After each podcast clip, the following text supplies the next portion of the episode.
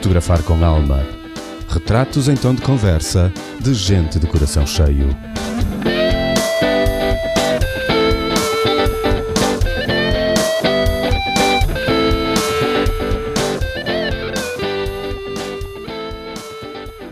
Olá, Mário. Convosco para mais um retrato em tom de conversa. Todo designer gráfico tem uma relação muito especial com o papel. É fácil encontrarmos um preocupado em escolher as características que mais se adaptam ao trabalho que tem em mãos. A gramatura, a imprimibilidade, o brilho, a resistência. Deste objeto, que a maioria de nós serve para ler ou escrever e acaba demasiadas vezes rasgado e amarfanhado no ecoponto azul. O meu convidado de hoje é uma espécie de cirurgião plástico do papel. Não, não. Ele não anda nos ecopontos azuis a desrasgar rasgões nem a desamarfanhar amarfanhaços. Ele, de bisturi na mão, transforma folhas de papel em obras de arte de uma beleza capaz de deixar qualquer envelope selado de boca aberta. Comigo hoje, o fundador do Staminé Studio.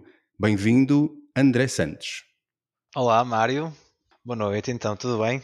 Opa, Como estás? Com essa, com essa introdução, eu quase que verti uma lágrima. muito fixe, gostei muito, gostei muito, obrigado. Obrigado.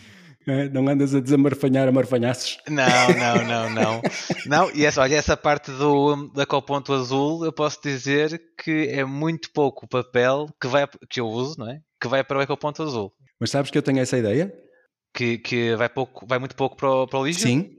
Eu, eu, nunca, eu Uhum. nunca te via trabalhar, mas eu tenho ideia de quando, quando vejo imagens tuas a trabalhar, Uhum. eu tenho ideia que, que tu estás com muito cuidado e que tudo aquilo vai ser reaproveitado para uma ideia complementar qualquer. Sim, sim. Já, já, já houve trabalhos em que eu fiz eh, uma peça, um quadro ou outra coisa qualquer, sem ter comprado papel novo, só com sobras de outros papéis, de- ou seja, de, outros, de outras folhas maiores que sobraram de trabalhos anteriores. Eh, Boa. sim. Boa, Ah, boa. mas olha, obrigado por- pelo convite. Ah, antes de mais, antes de começarmos aqui a, a conversa, devo-te agradecer pelo convite. Confesso que foi uma surpresa, não estava nada à espera. Mas gosto muito do teu, do teu programa, se assim se pode dizer, né? Do teu programa. Sim, Ah, não? que confesso que não, não conhecia antes de me teres convidado, mas depois fui, fui fazer também o meu, o meu trabalho de casa. fui ouvir algumas conversas e, e- e gostei muito do tom. E gosto muito da tua voz radiofónica. Tens uma voz assim profunda. Pois. Sabes que quando eu, quando eu comecei, quando fiz o primeiro, de repente comecei a receber mensagens no Facebook, no Instagram, não sei onde. Toda a gente ficava maravilhado com a minha voz e disse: pá, isto É fixe, é uma voz assim grave, assim, uma coisa bem colocada. Desde que eu comecei a fazer este podcast, eu já fui convidado para fazer voz off duas vezes. Boa, é fixe. Ok? É fixe. Uhum. Aliás, eh, já devia ter um perfil num site qualquer de venda de voz off para estar a fazer Sim. qualquer coisa com isto, não é? Antes que, afinal de contas, É fixe, é fixe. Olha, é, é mesmo. é- é- não há assim muitas vozes. lá, Parece-me que tu não, não treinaste a voz, não é? Parece-me que é algo assim inato, portanto, meio, meio caminho andado já está. é isso. É- Ou meio é- caminho já está andado. Pois é limar, limar as arestas, não é? Exatamente, exatamente. Muito E bem, então, como é, muito que, bem. como é que tu estás? Tudo bem? Está tudo bem, está tudo a rolar eh, Tudo a rolar. Mas começam as coisas a. O mundo começa a acordar devagarinho. Sim, a alinhar, não é? A alinhar. Uhum. Vão, vão começar agora as viagens no Espiga e as pessoas. Isso já é sinal de que está tudo a começar a, a poder mexer. Não é? Sim, sim, sim. Há, há muita coisa que não mexe porque não pode. Mas sim, está tudo bem. Contigo também? Sim, também. Agora, agora melhor também, com as aulas que voltaram a ser presenciais e com, sobretudo com isso, porque as últimas semanas ou os últimos meses, com as aulas à distância, confesso que eh, sinto falta desse contacto com, com os alunos, não é?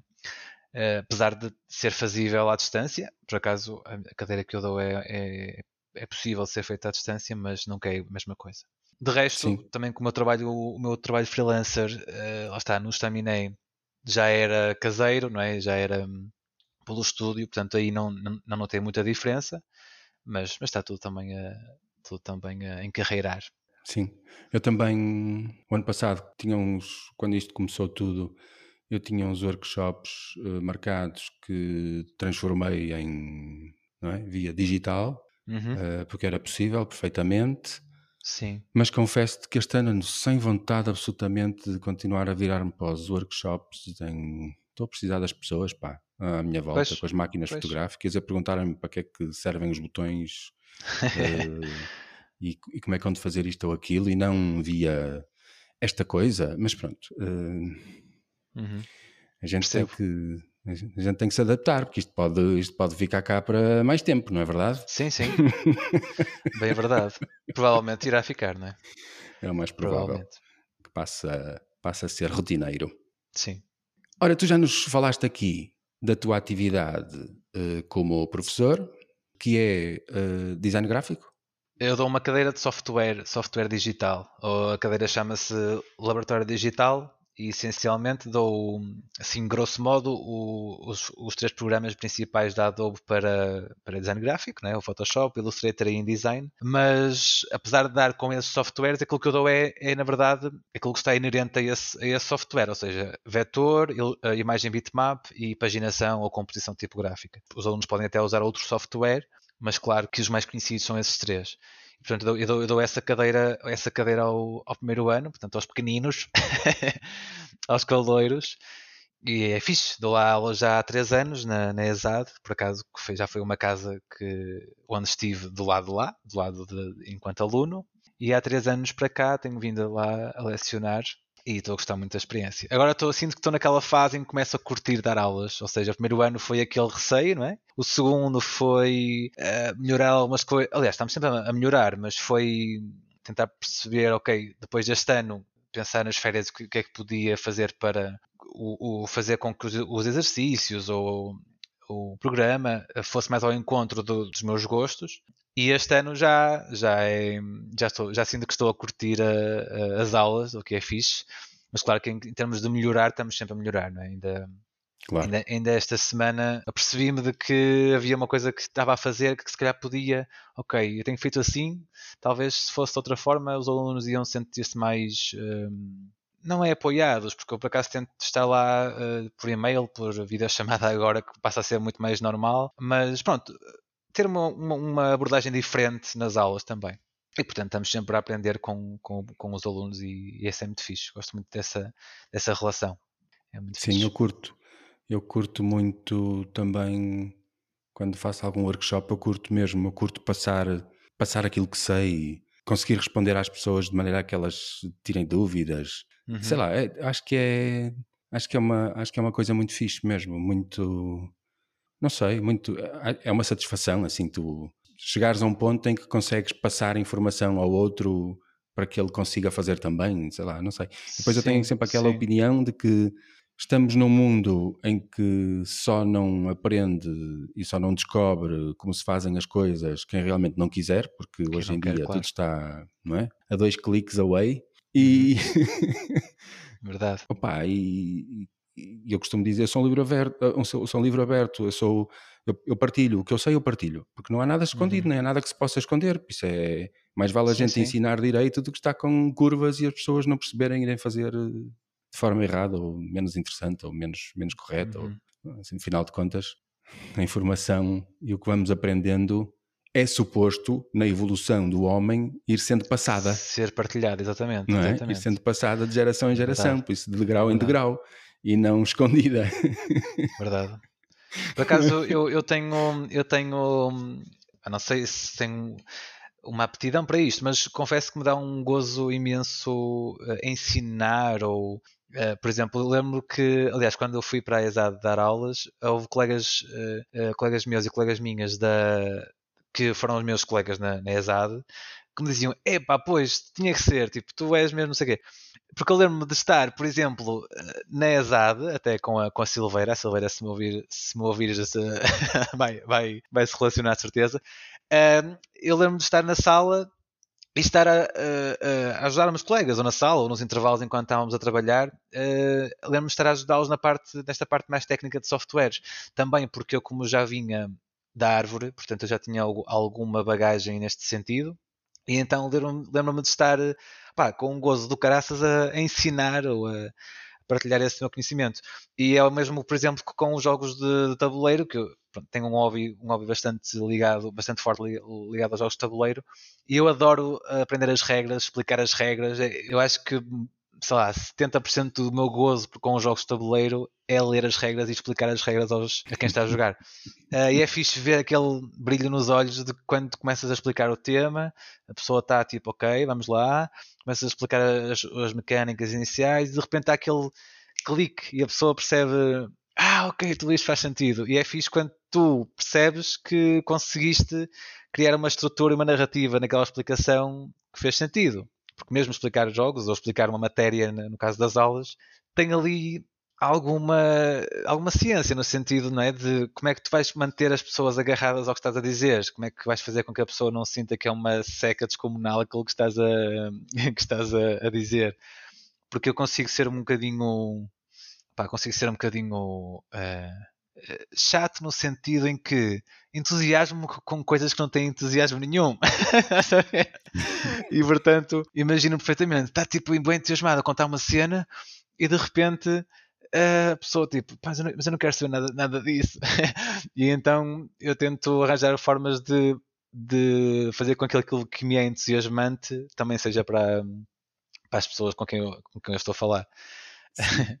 Estou a ouvir e estou-me a lembrar que no, nos, nos, primórdios, há muitos, muitos anos atrás, quando eu comecei a gostar de fotografia, eu era tão apaixonado, tão entusiasmado, que também as minhas conversas, se alguém pegava pela fotografia, pronto, a malta já, chega, já chegava por perto, os outros já chegavam por perto e disseram: Ui, puseste a falar de fotografia, estás tramado. Esquece. pois. Porque eu ficava com aquele entusiasmo todo dia por ali fora. Sim. É fixe, é fixe, é porque lá está, quando nós falamos de coisas que gostamos, não é? Pronto, sim. Uh, temos este sim, encanto sim, de sim. falar disso. É? Quer dizer, isso continua, continua a acontecer comigo também, não é? é claro. É tu, é tu a explicar as regras ou como explicares como é que funciona o jogo e eu a explicar como é que funciona uma máquina fotográfica. Eu posso dizer que o ano passado fiz para um amigo que já mandava a pedir há uns tempos, depois veio esta coisa e arranjamos tempo para fazer isso. Uh, e depois, como não, não podíamos estar juntos, eu tive que montar aqui, fazer a, a, a, um curso online sobre uma máquina fotográfica que a, que a mulher dele lhe tinha, lhe tinha oferecido e ele queria, por força, tirar dúvidas e saber melhor funcionar com aquilo. Epá, e eu montei uma máquina fotográfica num tripé paralelo a uma mesa, assim por cima, pus uma máquina fotográfica equivalente à dele uh, que tenho, uh, não é exatamente a mesma, mas é muito parecida e, e por isso era fácil de explicar, ou mais fácil de passar uhum. a, a informação uh, por baixo, assim, uh, uhum. e, e, e, e, pronto, e depois com, com, a câmera virada a mim, e depois trocava entre câmaras para poder fazer uh, as. Opa, e correu muito bem, foi, foi mesmo muito fixe. E, e sim, a gente entusiasma-se e é sempre fixe explicar às pessoas de maneira que elas percebam o que para nós é evidente já, não é? Pois, sim, sim, sim. É, que é, isso, é verdade. É isso. Para nós é evidente, por isso perceber que a pessoa do outro lado que estamos a explicar e que a pessoa chega lá vai fazendo os seus cliques, Sim. é sempre, é sempre muito fixe. Uhum. Uh, jogos de tabuleiro. Tu és um amante de jogos de tabuleiro. Sim. E tu, e tens um jogo feito por ti, não é? Sim, olha, estamos a falar, estamos a falar aqui e hoje, não sei se é hoje ao certo, mas faz um ano, mais ou menos por esta altura, que ele foi lançado, esse, esse tal jogo de tabuleiro.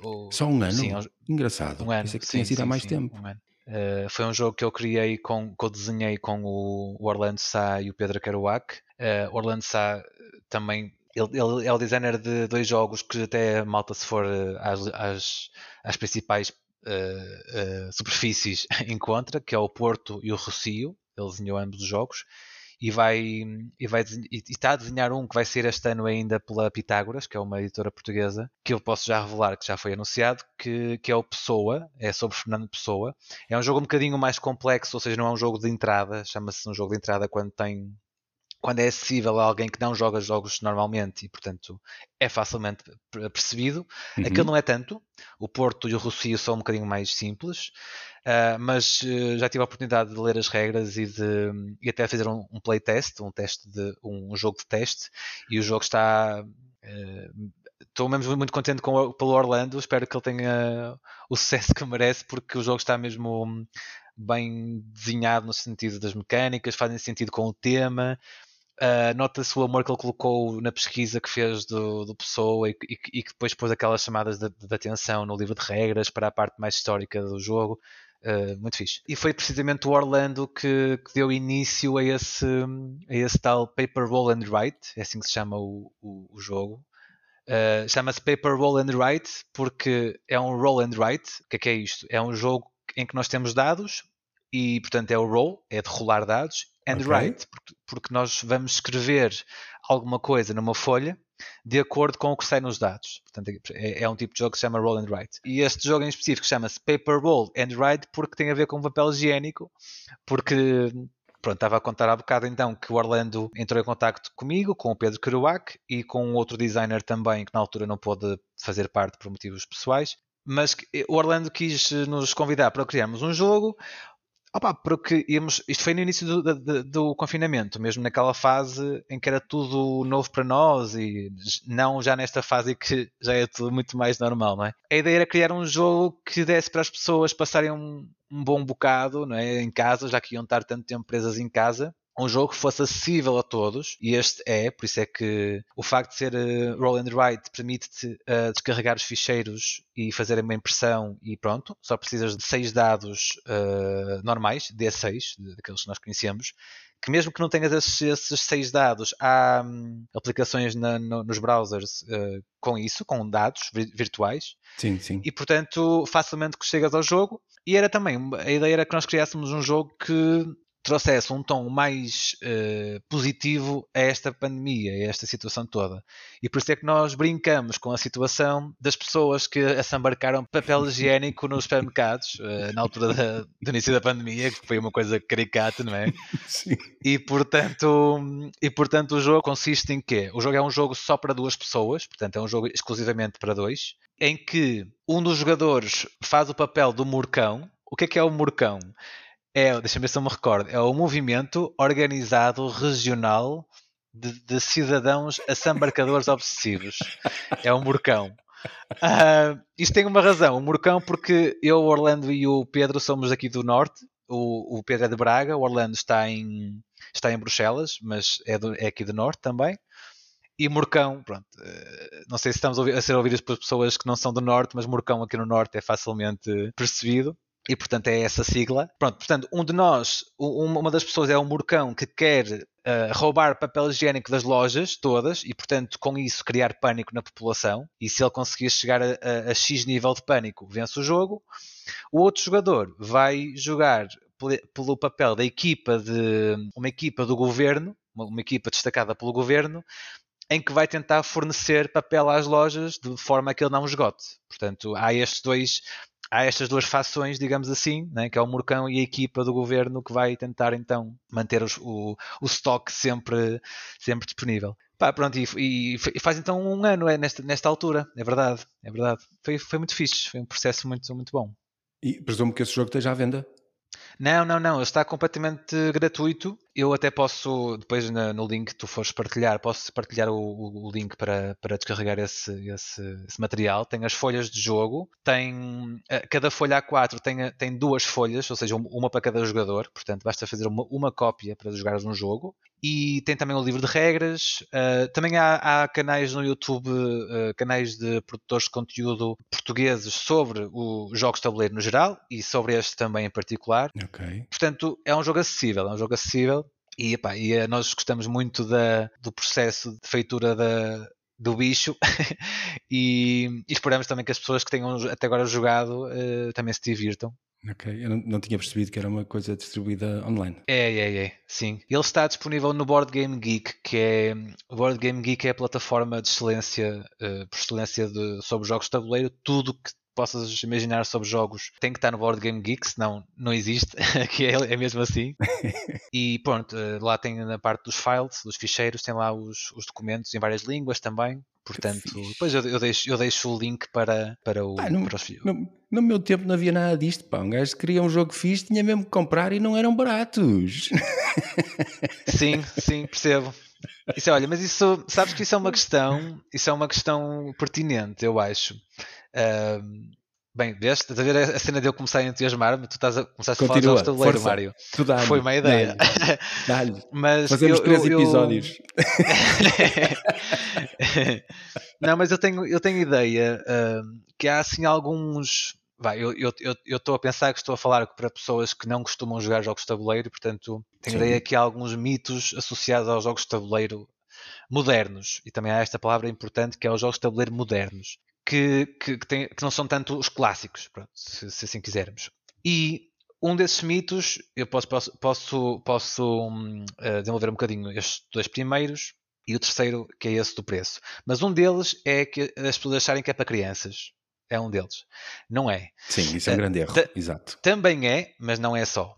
Exato. Uh, outro deles é achar que é o monopólio só. E não é só o monopólio, nem o Trivial Pursuit, nem o Party and Core, nem o Scrabble.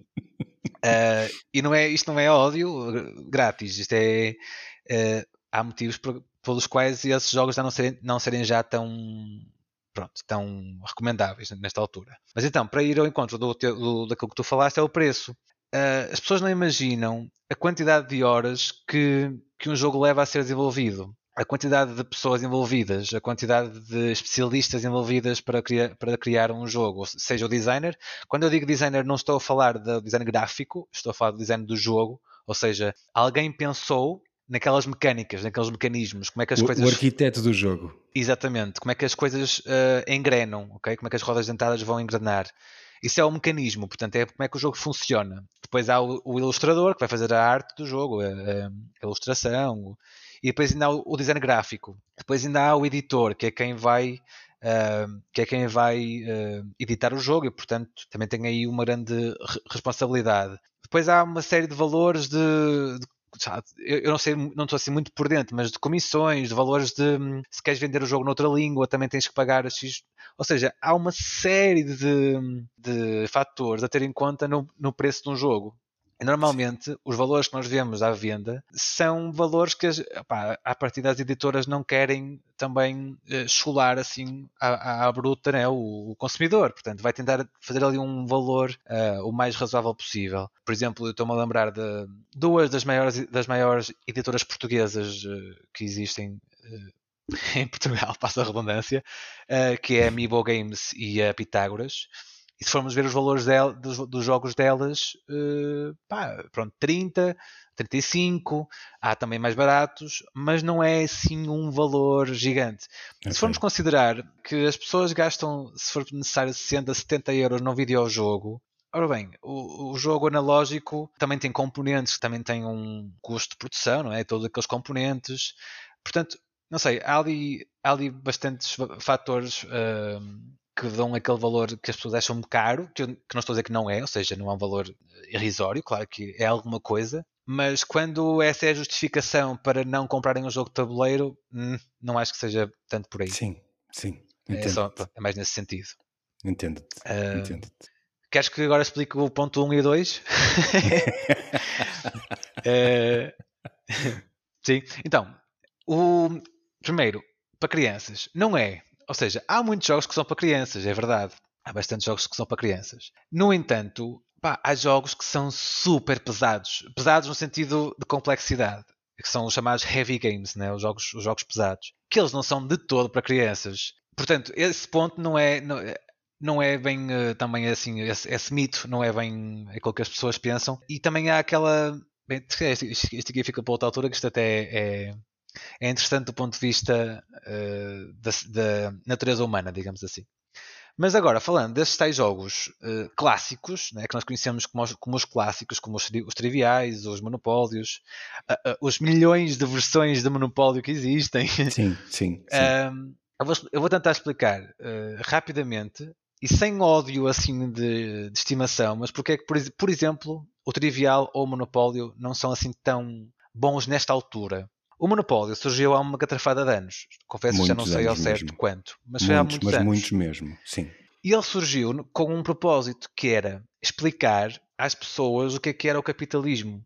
Hoje em dia, aquele jogo, do ponto de vista das mecânicas, tem muitas falhas. Hoje em dia, há, há, há, e com a evolução dos jogos de tabuleiro modernos, hoje em dia há coisas no Monopólio que não se. não faz sentido. Sim, vou, vou referir três delas. Uma delas é o facto de haver player elimination, ou seja, eliminação dos jogadores. O que é que isto quer dizer? Quer dizer que os jogadores vão saindo à medida que o jogo, que o jogo vai, vai, vai desenrolando. Sim. Há jogos em que isto ainda acontece, por exemplo, há um que eu gosto muito que é o Rei de Tóquio, em que os jogadores vão sendo eliminados, mas é um jogo curto, portanto, em cerca de um quarto de hora, 20 minutos, a malta volta a jogar outro jogo e a malta que saiu, interessante, volta a entrar. E é um jogo que até é engraçado de ver de, de fora também. Até um no jogo, Monopólio uma... normalmente não é verdade, não é? Exatamente. O gajo que sai primeiro, coitado, mais vale ir-se embora, porque senão vai Exatamente. apanhar seca, não é? Completamente, uh, da grande. Isso, é, da isso, é grande. é outro, isso leva-me a outro subfator, que é o facto do jogo ser muito longo, extremamente longo, Lá está, também há jogos, sobretudo esses, esses heavy games, têm tendência a ser longos. Há jogos que podem durar duas, três horas, mas estamos a falar de um jogo que envolve sempre todos os jogadores até ao final. Uh, e estamos a falar de jogos para, lá está, para gamers, que é a malta que à partida está muito disposta a estar ali durante 3 horas. Sim, claro. E o Monopólio não tem isso, não é? É um jogo que é muito longo e com uma agravante, que me leva aqui ao, ao, terceiro, ao terceiro ponto tem um fator que é quem está, quem está rico mantém-se rico, quem está pobre mantém-se pobre. Ou Normalmente, seja, sim. Não é? Ou seja, é. tu com duas horas, nem isso, com uma hora de jogo, já sabes quem é que vai ganhar, mas tens de estar ali a, a, gramar com a pastilha até ao final, porque aquela pessoa vai ganhar, mas o jogo nunca, não acaba mais, nunca mais. Ou seja, hoje em dia, os jogos têm o chamado catch-up mechanism, que é um mecanismo de, de, apanhada, digamos assim, que é quando o, o jogo dá uma pequena vantagem aos que estão a ficar para trás. Não é que seja, atenção, não é tipo um empurrão com muita força, porque também nós temos sempre que recompensar quem está a ganhar, é porque está a fazer um bom jogo, não é? Sim. Mas dá ali um, uma pequena ajudinha a quem está mais para trás. E portanto a pessoa que está mais para trás vai sentir que ainda vai ter alguma hipótese. Não vai sentir aquela, aquela frustração que é péssima nos jogos de tabuleiro, é vermos jogadores frustrados.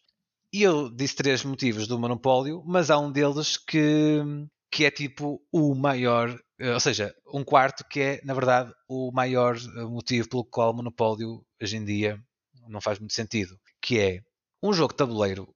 Idealmente, o que é que uma pessoa procura num jogo de tabuleiro? Estou-te a perguntar a ti. O que é que Epa. achas? Uh, ora bem, eu vou dar a minha opinião assim muito própria e de um não jogador, ok? Uhum. Eu sou sincero, tipo no Natal com, com a família reunida depois de, depois de jantar ou depois de almoço, uhum. às vezes sim, há um que sim. se lembra, ei, vamos ficar um jogo, vamos jogar todos aqui, ok? E é, e é fixe. E normalmente uh, nós somos quatro irmãos, mais os uh, filhos todos desses irmãos e, e etc, etc. Uh, mas Normalmente há um dos meus irmãos que diz vamos jogar Monopólio porque ele ganha sempre. Sim. Uh, mas depois há outros jogos, por exemplo, eu, eu gosto muito de jogar Cluedo.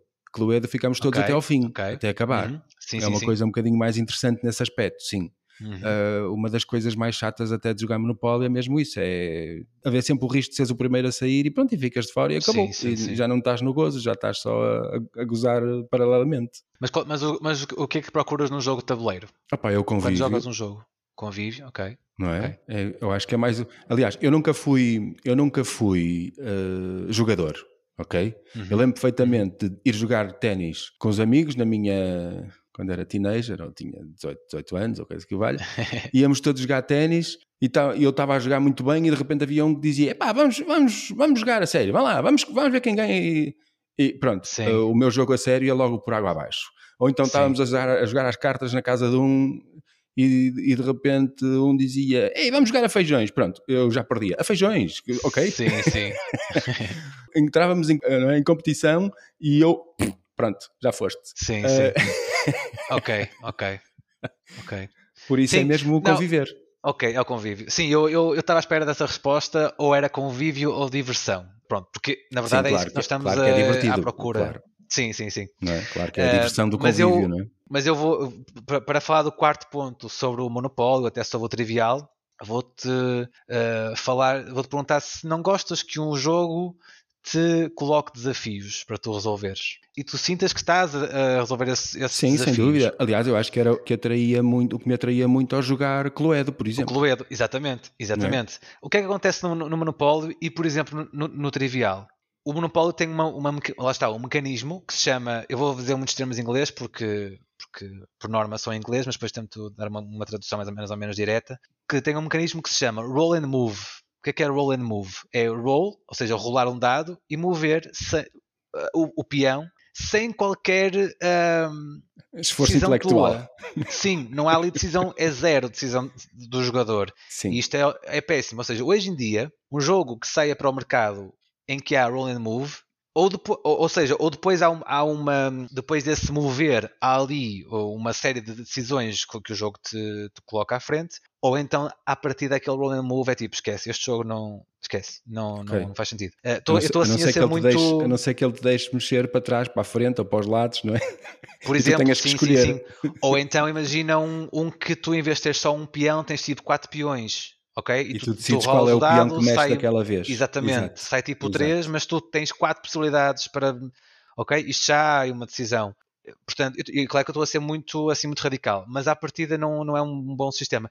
E, e, acontece isso no, no Monopólio, acontece isso também no Trivial Pursuit, que é, por exemplo, tu até consegues estar a, a com os seis queijinhos já prontos para responder a alguma questão, mas se, se não sair o número de, de, de, pintas suficientes no dado para tu ires ao centro e ganhares, vais estar ali uma tarde inteira.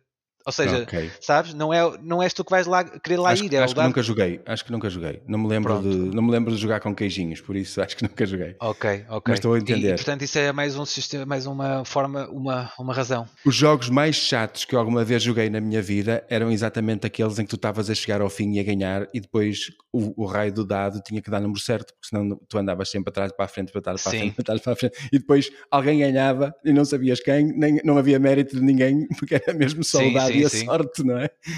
Sim, eu, eu, tenho, eu tenho uma caixa que ainda, ainda aguardo na, na minha coleção que, que é tem mais fita cola e tudo à volta, tá, é mesmo velhinha. Mas era, uma, era, uma, era uma, uma um jogo da, da Majora, que eram os seis jogos reunidos, que tem tipo. Até há várias versões. A minha é azul, mas já vi também em verde. Tem tipo um Mickey na capa e é da Disney. E há lá um que eu gostava muito de jogar com a minha irmã, que é o livro, o livro da Selva, mas que agora uhum. é impensável. Porquê? Porque o jogo é tipo o jogo das escadas, o Snakes and Ladders. Que é aquele tipo de jogos que tu tens. As, as cobras é para tu desceres e as escadas são para subir. Imagina, é um, é um jogo em o tabuleiro é em serpente, todo assim em serpente até ao 100, Ok. E aquilo, as casas estão ligadas entre as casas de, do tabuleiro estão ligadas com escadas ou com serpentes. Quando tu yeah. calhas numa serpente, imagina, calhas na, na, na, casa 30, que é uma serpente que te leva para 14. Tu desces aquilo, ou seja, mas não é só isso, é lanças o dado, onde calhares calhas yeah. e pronto. É, é um género do antigo, um, um género do clássico jogo da glória andas, é outro, ali, é outro. não é? Sim, sim, é, é outro. É, é, é, isso mesmo. Ou seja, pronto, eh, com isto já, já expliquei um bocadinho o porquê de haver. Hum, talvez haver este, esta reticência de, por parte das pessoas em adquirirem ou até em jogarem jogos de tabuleiro, porque acho que andam, andam sempre nisto, ou é para crianças, ou é, ou ou, ou então até é para aqueles nerds, sabes? Aqueles nerds metidos na cave que não olham, que, que tipo é brancos e de cabelo comprido, estás a ver? a cheirar mal, estás a ver? Opa, e não, não é verdade, não é verdade. Um, não, não é, hoje em dia há muito, e, e nota-se nota perfeitamente que em Portugal os jogos têm evoluído. Uh, basta ver, por exemplo, na FNAC, a prateleira dos jogos de antes era uma prateleirazinha pequeníssima pá, e agora ocupa um grande espaço uh, da, da, loja. Sim, Sim muito, muito, muito daquilo é, é, monopólio, é verdade, mas Sim, as pessoas que estejam a ouvir isto e que queiram adquirir um jogo para oferecer ao, ao sobrinho, ou ao irmão, ou até aos pais, assim, tentem olhar para o lado e ver um, um arraial, um porto, um, sei lá, um passo ao desenho. Ah, outra coisa que eu ao bocado não disse. Por exemplo, o Trivial Pursuit tem uma cena que é, é um jogo que à partida quem sabe mais vai ganhar. Estás a ver? Sim. Por exemplo, este jogo, o passo ao desenho, apesar de ser sobre desenhar, não é um Pictionary em que quem desenha melhor, a partida vai ganhar. No, no passo ao desenho, o passo ao desenho é uma espécie de telefone estragado, mas com, com desenhos, ok? Tu vais passando o desenho e depois tens que. Uh, e depois no final é tipo ver o que. Uh, seja, a, a, pista é dada inicialmente depois é ver quem é que. Se chegou ao final e está a representar aquela pista. Normalmente não está, opa, e, e é, é, muito divertido o jogo, é muito fixe. Uh, e lá está, não, não, não premeia quem desenha melhor, simplesmente premeia a diversão e, e, pronto. Há um jogo, por exemplo, também que, que se chama Equipas, em que é um jogo que joga em, joga em equipas e é um jogo de perguntas. Mas não é um, não é um trivial. Uh, porquê? Porque imagina, sai uma pergunta e imagina que eu e tu somos, somos uma equipa a nossa resposta tem, para estar certa, nós temos que dar a mesma resposta. Ou seja, eu tenho que saber o que é que vais responder e tu, e tu também tens que saber o que eu vou responder. Estás a ver? Então às vezes pensamos género, pá, ele, ele não sabe isto, se calhar é melhor para. Ou então, sabes? Pá, é muito engraçado okay. porque não é óbvio, é muito fixe há assim twists engraçados uh, nos jogos de tabuleiro atuais, pronto, que, que, que, acho que se tornam mais uh, interessantes, mais uh, engaging, como é que se diz, mais interativos, mais sim, imersivos sim. também. É Estás-me a dar ideias para o próximo Natal. Mas sim, sim, completamente, completamente.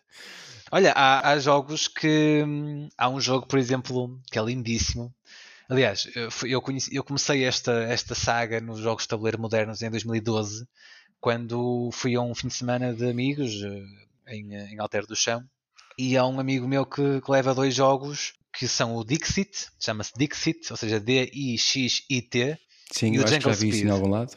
Sim, e o Jungle Speed. Pá, eu depois joguei estes jogos, fui para casa e comprar, depois houve assim uma fase que comprei bem impulsivo, depois eh, aceitei um bocadinho, agora compro com mais, uh, com mais, ou seja, já vejo reviews, já vejo se o jogo se encaixa aqui em casa, se, pronto.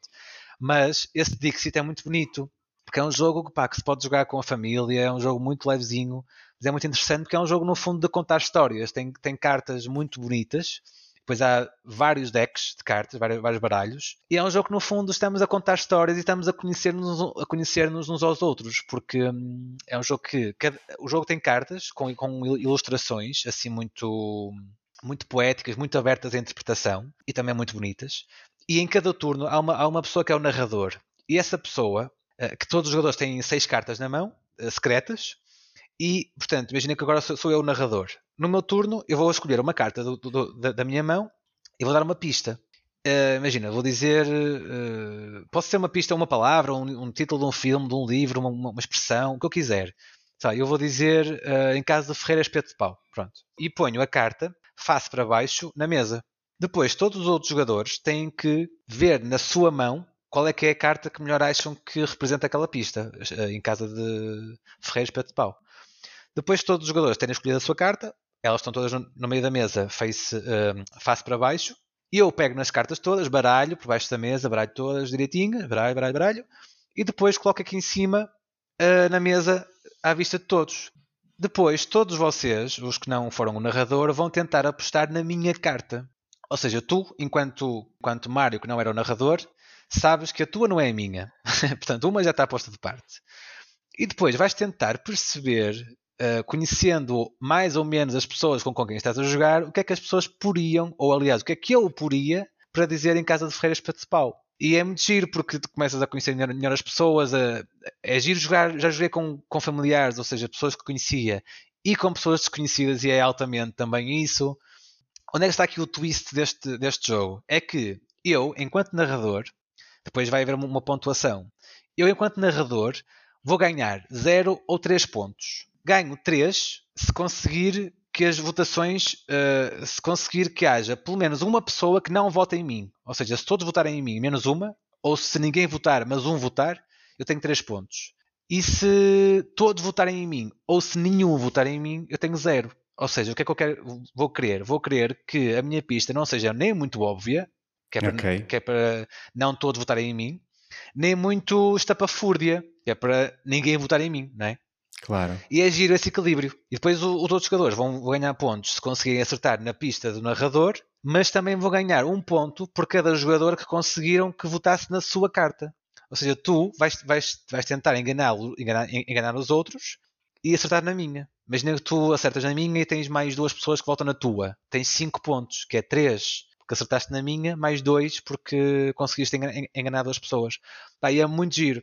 E, e, desculpa ainda antes de passar para ti a palavra porque estou a falar há muito tempo, mas o que é que este jogo também traz? Outra coisa que eu acho excelente uh, e que é, também é um mito das pessoas e é o tal que eu disse que acho que até vai um bocado ao encontro desta natureza humana, que é as pessoas acharem que não sabem jogar e que vão errar e que vão ser gozadas e que vão, sabes? Aquele, aquele medo do ridículo das sei, pessoas sei. estarem a expor-se a um grupo de pessoas e não saberem as regras ou isso para já eu nunca vi em, em nenhum jogo em nenhum grupo de, de, jogos em que já fui alguém a gozar outra pessoa por não saber jogar nunca aconteceu e dificilmente se isso acontecer não é um, não é um, um bom grupo de, de, jogo exato não é ah, pronto e depois hoje em dia já há este tipo de jogos em que estamos todos só a jogar para nos divertirmos. Este, o Dixit é um bom exemplo disso, estás a ver? Não, tu podes ficar mais para trás, mas estás a conhecer pessoas, estás a, a ver as lindíssimas ilustrações que estão nas cartas, estás a,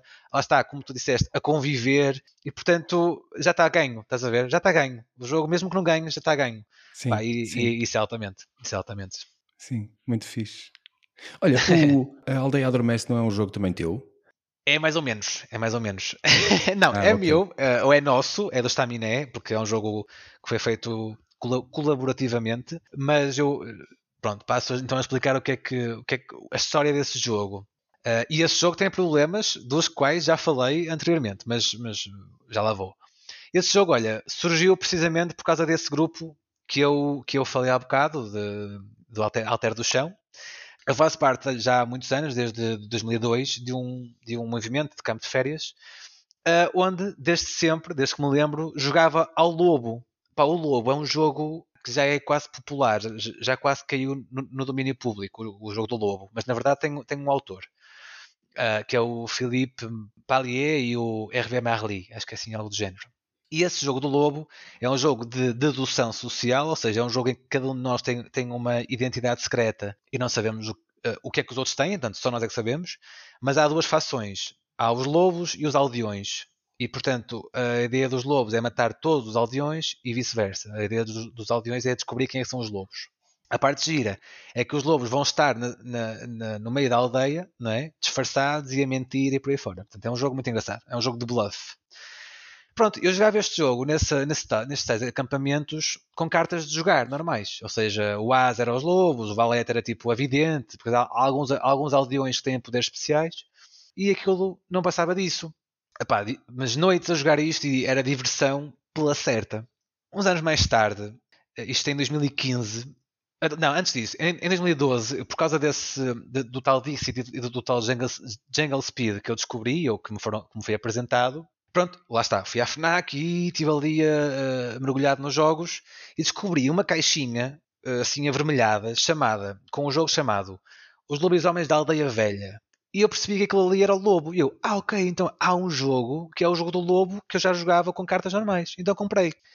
E aí já vinha com o Caçador, a Vidente, o Cupido, que já são alguns personagens uh, com poderes. Pronto, e eu durante, durante alguns anos joguei esse jogo com, com, esse, com essa versão do jogo, com a, com a versão oficial, digamos assim. Que, que é um jogo, lá está, aqui em, aqui em Portugal, distribuído pela antiga Mora Piaf, que agora também é Amiibo, Amiibo Games, que elas juntaram-se há pouco tempo. Pronto, em 2015, eu estou com o meu cunhado, já não sei a fazer o quê, pá, e, e estávamos a jantar ou quê, coisa assim, e eu, eu comecei a ver, estávamos a, a, falar sobre o lobo, se calhar porque tínhamos tido alguma jogatana uh, dias antes, e estávamos a falar disso e tal, e depois descobrimos que havia uma expansão para, ou já, já havia duas expansões para o, o Luís Homens da Aldeia Velha, com novas personagens, ou seja, expansões é quando é um, não é um novo jogo, mas é algo que vem acrescentar ao jogo original, ao jogo base. Sim, sim. Um, e havia novas personagens, não sei o quê.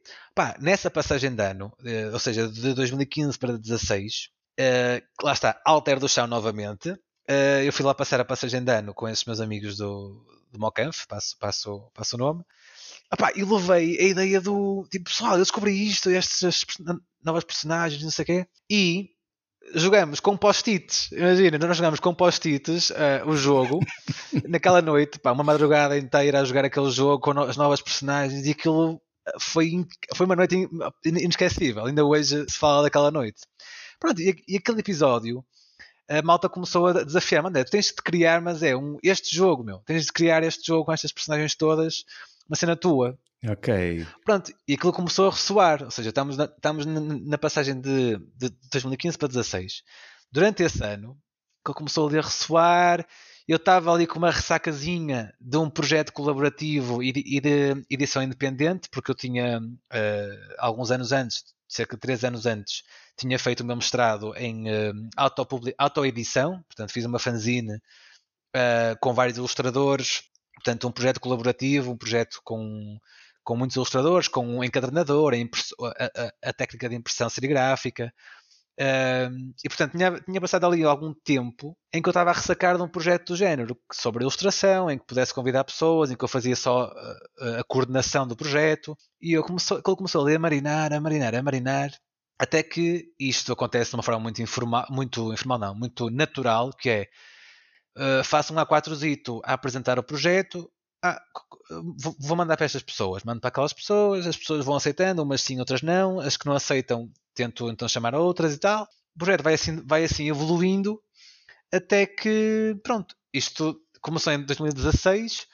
2017, em novembro, é apresentado o jogo, lá está, o Aldeia eh, com, com as novas personagens, em que cada personagem é ilustrada por um novo, por um novo, por um diferente ilustrador. Um, tem duas edições, ou teve, já se encontra esgotado, mas duas edições, uma, uh, uma simples, que teve 400 exemplares, e uma de luxo, assim com materiais mais, mais cuidados, que teve 100 exemplares. Sim, eu lembro-me de ver uh, isso. Uma coisa também que, que fez sentido para mim foi mudar o contexto do jogo para o telesnal, ou seja, uh, dei um contexto espacial que se, que se, passava na Serra da Lousa, no Telesnal, porque é uma, é uma, uma aldeia que me é muito querida, precisamente por causa do, por causa do, do Moncanf. O Moncanf tem lá uma casa e esta serra é uma serra na aldeia da Lousa eh, e a aldeia chama-se Telesnal. Não, é uma serra na vila da Lousa, eh, na Serra da Lousa, lá está, e a aldeia chama-se Telesnal. Uh, e portanto, este, estes acontecimentos, né, o, o porque, to, porque, porque, diz o jogo que todas as noites há uma matilha de lobos à solta que mata sempre um aldeão. E, e de manhã o, os aldeões veem o corpo desventrado na, na, na eira. Tudo isto existe. Aquela eira existe. É uma eira que, que é lá no Talasnal. Aliás, o Talasnal é uma aldeia que faz parte do percurso das aldeias de xisto, ali no, no centro do país, portanto já foi mais okay. já foi mais uh, uh, menos familiar do que agora é uh, já sim, é muito claro. uma aldeia de turistas e por aí fora portanto mas sim fez sentido pôr-me ali pôr ali o contexto espacial naquela aldeia pronto depois o, o projeto foi todo isto já foi algo que fiz pelo Staminé Studio portanto já enquadrado no Staminé apesar de ser uma um tipo de, de, trabalho diferente daquilo que faço no Staminé. Coloquei um no chamado projetos paralelos ou side projects, pronto, porque é algo também que me dá bastante gozo e, e, e também ponho ali algum suor naqueles projetos, portanto faz sentido partilhá-los, não tendo a ver com o papel, como aquilo que falaste inicialmente e que nós ainda não fomos lá. mas, mas é um trabalho, foi um trabalho muito, muito fixe, guardo mesmo boas recordações de, de ir para o Telesnal, por exemplo, fazer a, a, a, as filmagens para os teasers, para o vídeo promocional, com o Álvaro, o Ivo, o, o Diogo, uh, a minha irmã também, para, para dar também apoio. Pá, a, casa, a casa ficou virada do, do avesso para fazer as, as fotografias da, das personagens. Foi assim mesmo, mesmo, mesmo fixe. Foi mesmo um fim de semana muito intenso, intenso em que nós acordávamos mesmo cedo. Depois é fixe porque estava a chover, estava assim um tempo farrusco, então como o jogo é assim meio sombrio, foi espetacular porque nós na verdade aproveitamos essa chuva para, para, para a ambiência ficar ainda mais ao encontro do, do jogo. Portanto, tudo correu mesmo às, às mil maravilhas.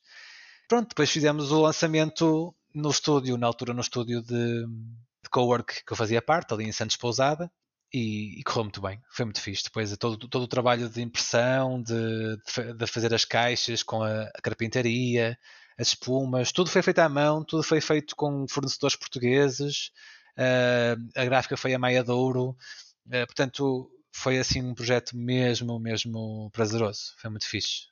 Sim, top. Eu lembro-me de ver coisas que tu partilhaste. Não, não sei se cheguei a estar com alguma coisa na mão, mas é provável, porque eu, uma vez, por exemplo, estou-me a lembrar que uma vez fui ao Spiga e tu estavas lá com o grupo, com o jogo e estavam a jogar e não sei o quê, por isso é provável que eu tenha pegado Sim. até e achei tudo muito Sim. fixe, muito mesmo, muito rico. Ah, em, boa, em, obrigado. Era, sim, era, era agradável à, à, à, visão e ao tato também, e por isso era todo, todo um, uma obra sim. interessante, era todo um jogo muito interessante, muito apelativo, sim, lembro-me perfeitamente. Boa, que fixe.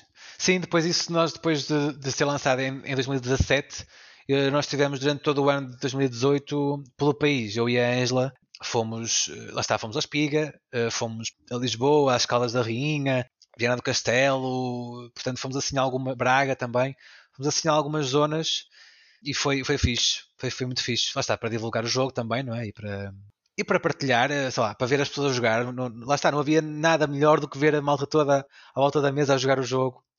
Que claro. tem alguns problemas, é verdade. Aquela questão do player, player elimination existe e é um bocadinho chata. E depois a parte do jogo ser mais ou menos lento também depende um bocadinho do, do, do, do, grupo com que se está a jogar. Há, há, pessoas que gostam mais de discutir muito e estar ali muito à volta da, da, discussão, pronto, e portanto isso arrasta um bocadinho mais o jogo. Há outras que gostam mais de ser mais pragmáticas, portanto também depende, do, o tempo de jogo depende do, do grupo das pessoas. Mas de facto tem, uh, as pessoas morrem e saem do jogo, portanto aí, aí era uma okay, coisa que okay, nos dias de hoje eu já tentaria fazer de outra forma. Sim, sim. Mas também o jogo não foi, não foi tido não foi eh, a preocupação não foi criar um jogo lá está uh, pelo jogo foi mais pelo, pelo projeto artístico e colaborativo e independente ou seja o jogo até digo, até digo no livro de regras que o jogo está passível de ser eh, melhorado pelas pessoas até com house rules ou coisas assim porque porque ele enquanto jogo em si de mecanismos uh, poderá ter falhas pronto uh, há, há, tantas personagens por exemplo que eu não testei não, não testei como é que elas funcionam todas a jogar em, em, em, ao, mesmo tempo. Portanto, as sinergias que os poderes podem fazer, sabes? Podem criar, tipo, este mata aquele, mas aquele não sei o quê. Às vezes pode criar ali um, um círculo vicioso, que eu confesso que não sei se poderá acontecer. Mas até agora nunca ninguém se queixou, portanto. e já joguei bastantes vezes também. Já joguei okay. bastantes vezes. O Staminé Studio faz este ano 5 anos. É verdade.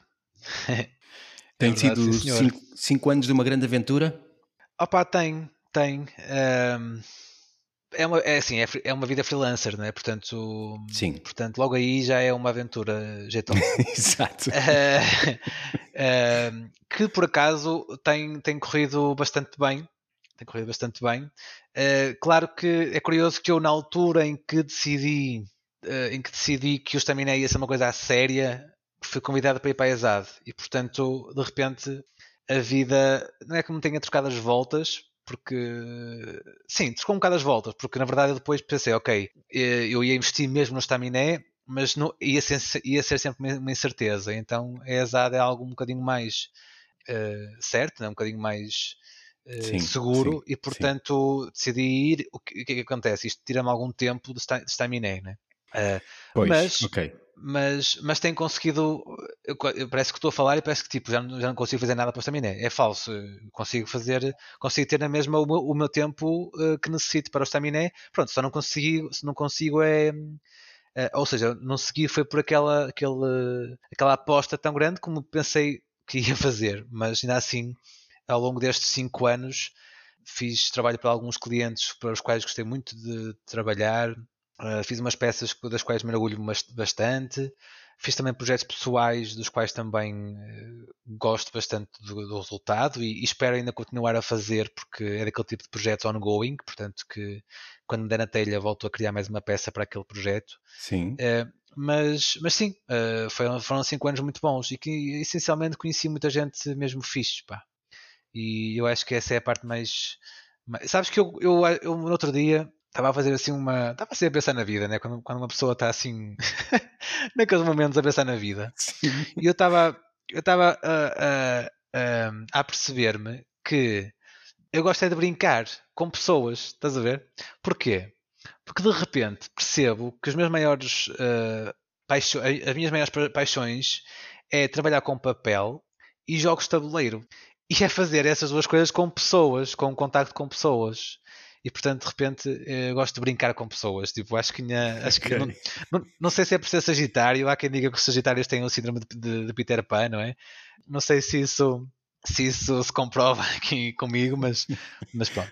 Mas sim, estes 5 anos têm sido muito bons, têm sido muito fixos. O que transparece no teu site e no, e no Instagram uh, transparece muito prazer naquilo que tu fazes, não é? Sim, sim. Mesmo muito. muito. E, as, e, e tens peças, bom, só este postal, uh, não quero dizer as neiras, mas acho que é um postal do quinto aniversário.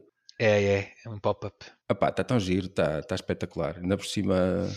Obrigado. Ainda por cima fotografaram vocês, tu e o. Tu e o, um, o Álvaro. E o Álvaro, foi ele fotografou, não foi? Sim. Foi, uh, foi, foi. Com um jogo de sombras e luz e está tá muito giro. Ele tá é muito, muito bom. Fixe. É muito tá bom. Muito gosto, muito, gosto muito dele. Lá está, nós começamos a trabalhar mais à séria precisamente no projeto da, do Aldeia. Ele ele ia já não estou certo se foi antes ou depois, mas sei que o conheci por volta da, da, altura em que ele trabalhava com a empresa da minha irmã uh, e da Mónica na altura, que era, que era a Pilar Eventos, que, era uma empresa de eventos. Uhum. Agora a minha irmã está noutra empresa, portanto a Pilar já terminou e agora é a Brava. Já, caso queiram, caso se vão casar ou se querem assim algo.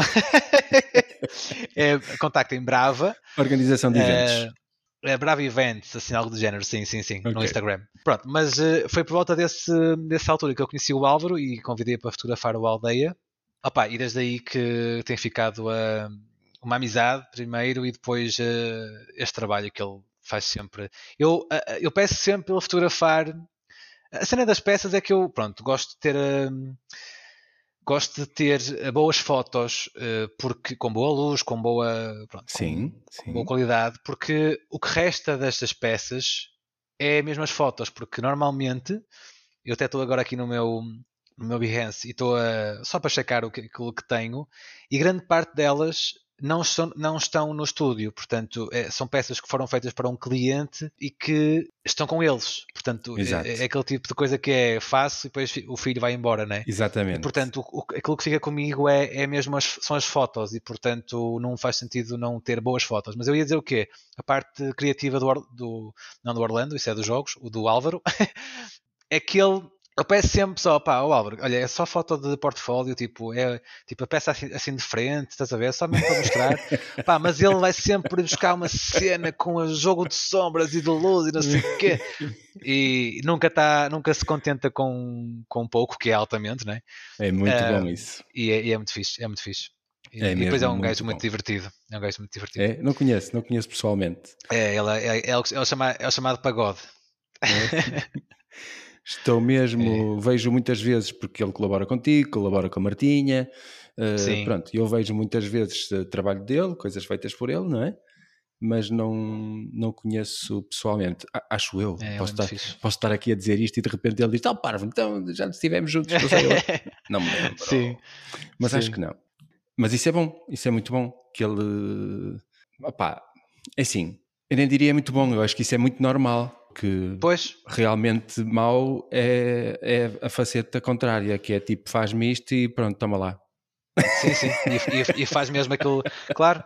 Não, e, e, ele também é aquele tipo de pessoa que faz as coisas e fala do que faz com um gosto imenso. Sim, sim, só pode. Isso, só pode. se ele se empenha, isso. tem que falar das coisas com gosto imenso. Sim, sim. sim, sim. E, e digo-te, e tu sabes, não há nada melhor que a gente gostar do que faz empenhar-se no que faz e o cliente reconhecer, não é? Verdade. Reconhecer Verdade. O, nosso, o nosso esforço e, o, e, e, que, e que lhe estamos a, a entregar uh, até um bocadinho mais do que ele estava a pedir, mas está espetacular. Pá, isso sim, não, sim. não há melhor, não, não há melhor neste mundo, não é? Completamente, sim.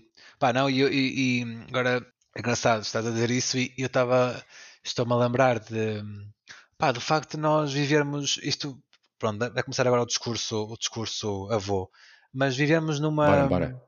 numa altura meu, em que se calhar por Instagrams, por uh, Twitters, que é tudo muito imediato, uh, por filtros, né, de, que é tudo feito uh, num clique, a malta espera que tudo seja feito automaticamente, sabes? Sim, que sem haja, dúvida. Espera que haja atalhos para tudo. Estás a ver? Há atalhos para tudo. Eu vejo isso muito com, com, os meus alunos, não todos, como é lógico, mas grande parte deles querem sempre a forma mais rápida de fazer. Não, ou seja, não é a forma mais rápida, mais preguiçosa de fazer aquilo. Estás a ver? Sim, sim. Porque a forma mais rápida é fixe, não é? Porque, porque tempo é dinheiro e porque no, no, no mercado de trabalho, quanto mais rápido fizeres, melhor. Sim, mas a mais mas, preguiçosa é pouco. É mais preguiçosa, estás a ver? Ou seja, eu, eu dou, eu dou uma, esta cadeira de digital uh, ao primeiro ano e eu, apesar de saber como é que aquilo se faz da forma mais rápida, ou apesar de, por exemplo, imagina o Photoshop, entretanto, criaram uma ferramenta que agora faz aquilo de forma mais rápida. Antes não exato, fazia. Exato. Mas eu vou explicar-lhes a forma do antes. Estás a ver? Porque se eles sabem fazer aquilo antes, se sabem dominar aquela ferramenta como da forma mais arcaica, vão saber fazê-la também uh, de forma mais automática. Mas há uma necessidade logo do automático. Como é que isto se faz, professor? Como é que... Há uma Sim. forma mais rápida de criar isto? Estás a ver? E às Sim. vezes tu tens que, tens, que, tens que passar por oito passos e não só dois. E eles querem sempre só dois passos. Eu sinto muito isto, esta coisa do imediatismo, da, do, do, do, descartável. Sim, uh, sim. E eu acho que também foi por isso que eu, e, ou é, também acho que é por isso que o Staminé me, tra, me traz tanto prazer. É, é o tempo que as peças tomam e que pedem para as fazer e eu dou esse tempo às peças, estás a ver? Eu, eu, antes de trabalhar no, no Staminé, ou antes de ter criado o Staminé, eu, eu trabalhava, fazia trabalho, eu vou, vou chamar o vulgo print, pronto, uh, os cartazes, os logos, os, uh, as publicações, eu gostava muito de paginar livros, ainda hoje faço um ou outro trabalho desse género, mas antes tinha um trabalho assim bastante um, continuado nesse, e denso nessas áreas.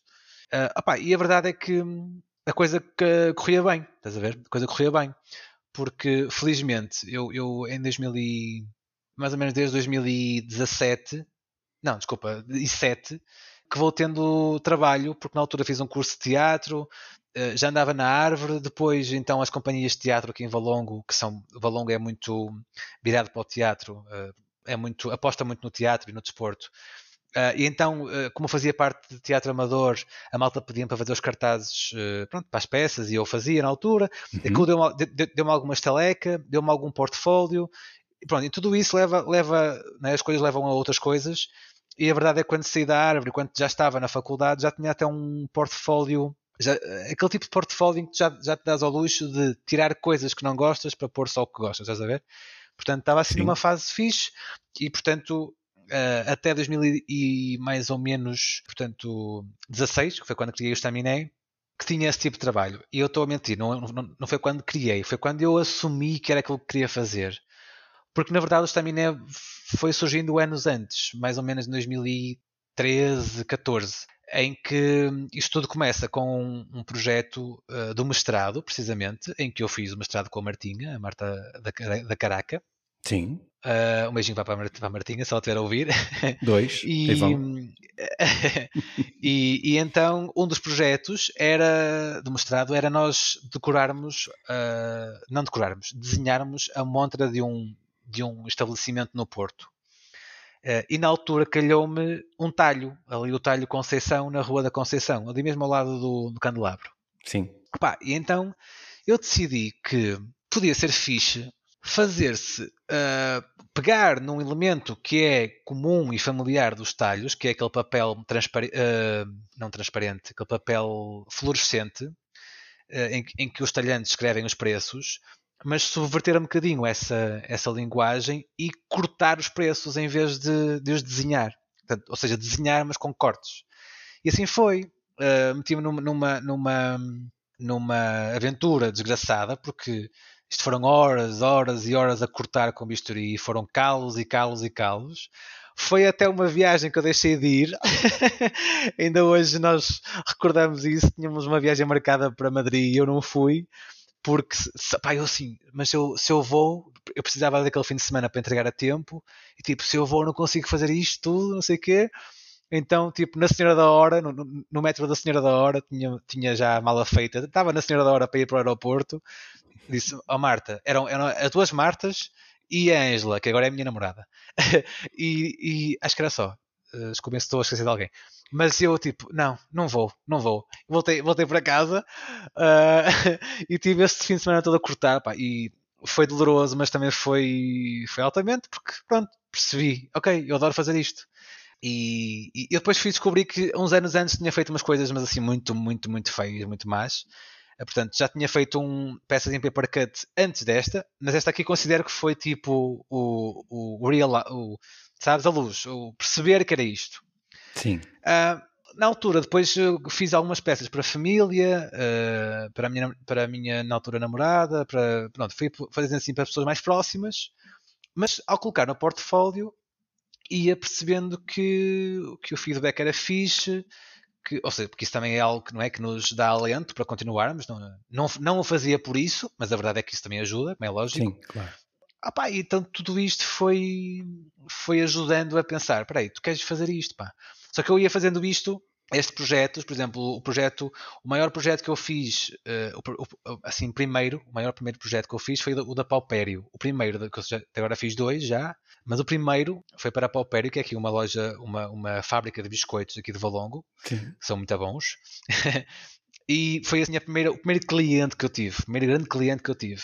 E depois fiz uma para a Barbearia Porto, já fiz duas peças para eles, que agora são a, a Bigorna.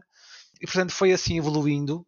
Mas eu disse, eu, porque é que eu, eh, eu estou a falar que fiz aquela peça em 2013, portanto já, isto já era um pouco que o Staminé a querer surgir, mas porque é que eu, eu considero então que o Staminé surgiu em 2016? Porque daqueles 3 anos, de 3 a 16 mais ou menos, eu ia fazendo coisas em papel, mas também como tinha aquele trabalho, o tal print, uh, e era isso que me ia dando uh, algum, algum dinheiro, então estava com medo de, de, de, assumir. Estás a ver? Estava na fase do armário. Estou a ver, estou. estás a ver? Estava com medo de dizer assim: não, eu não quero fazer isto, porque já gosto, gosto de fazer isto, é fixe, mas descobri algo que me dá ainda mais gozo.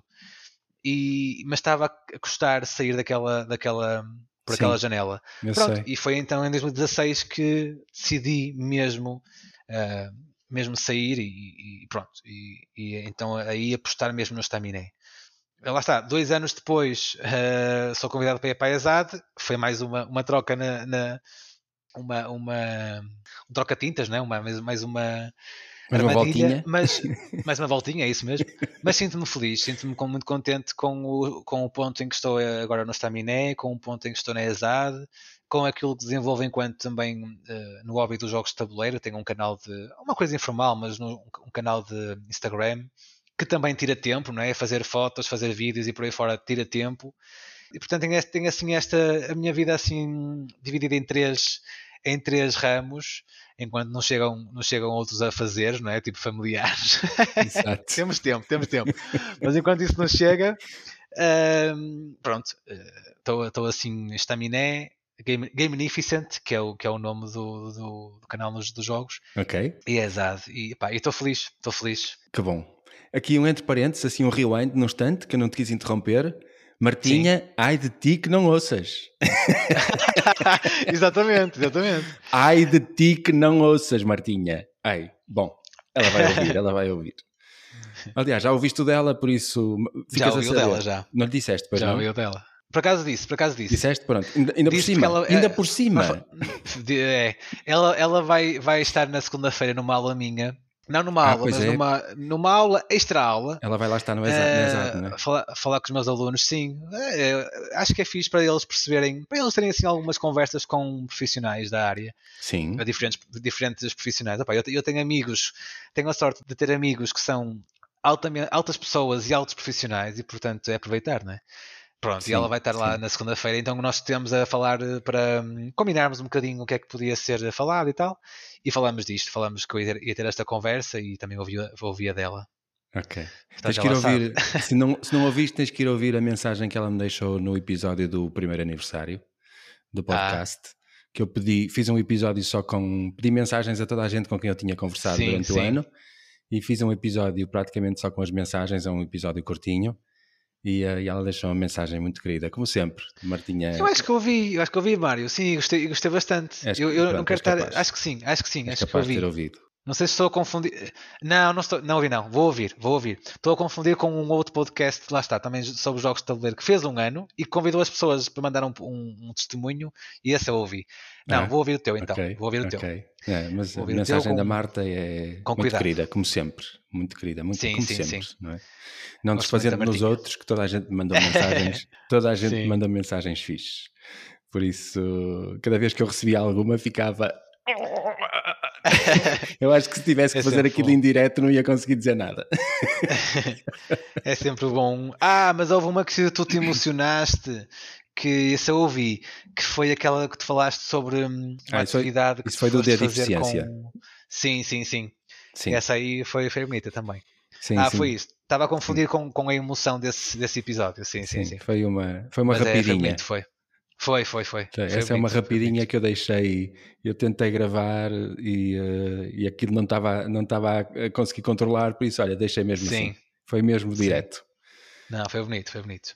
Uh, obrigado. um lápis, uma borracha e um bisturi. É tudo o que te chega? Com papel, claro, falta o papel. É, e papel, sim. Não, é. é eu, eu, eu normalmente depende do trabalho, mas o meu processo passa também pelo computador, uh, sobretudo para desenhar.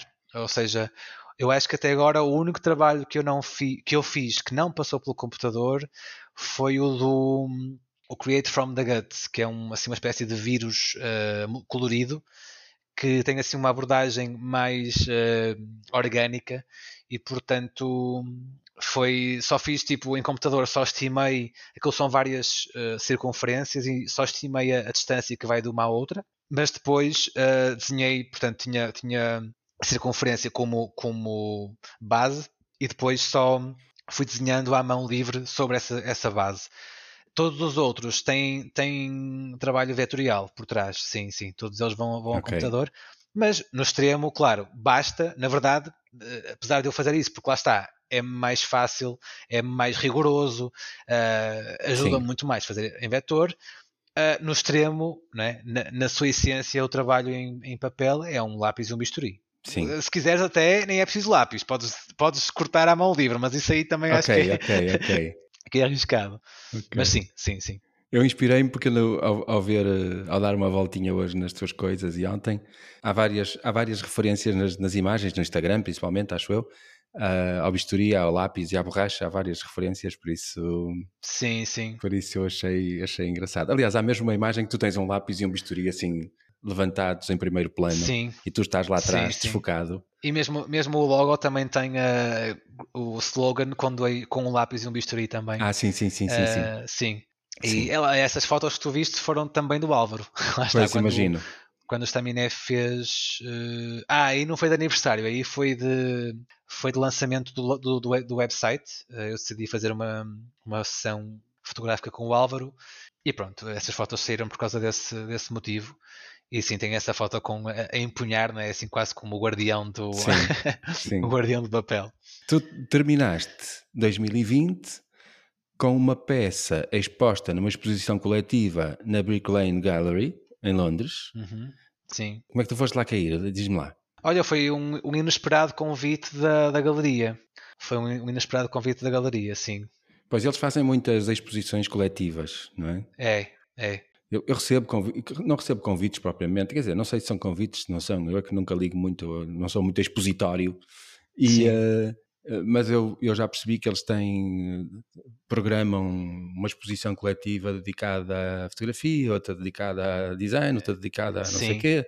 Eles vão é fazendo assim umas, não é? Vão é fazendo é assim mesmo, uns, sim, sim. umas coisas periódicas.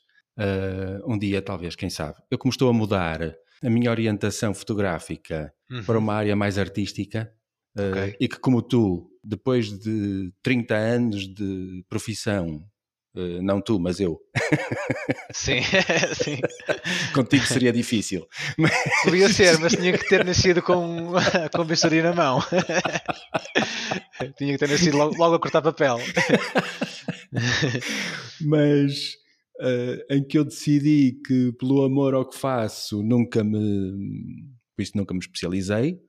Aqui o, a nova conjuntura uh, veio-me dar tempo a pensar no que é que ando a fazer e uh, está na hora de eu fazer o que me dá mais prazer na fotografia, aquilo que eu gosto mesmo mais de fazer Uhum. e de começar a pôr os pontos nos is em tudo o resto. Um, Uhum. O que não é fácil, como tu dizias há bocado, não é nada fácil a gente, Sim, não é? sim, sim. É, que Orientar-se sim. orientar-se para uma área só e achar que está a perder o dinheiro que poderia estar a ganhar nas outras, sei lá. Sim, sim. É, mas eu Sim, acho que é, é- tudo um, é- é tudo um processo mental, acho eu. É só uma questão da gente se convencer de que. É normal, não é? Eu acho que é normal. É aquele, é, eu acho que é aquele medo de dar um passo atrás para dar dois à frente, que é normal, não é? Sim, Mas é, é quase como o, o tal que eu bocado falava, o medo das pessoas em enfrentar o- as regras do jogo de tabuleiro, não é?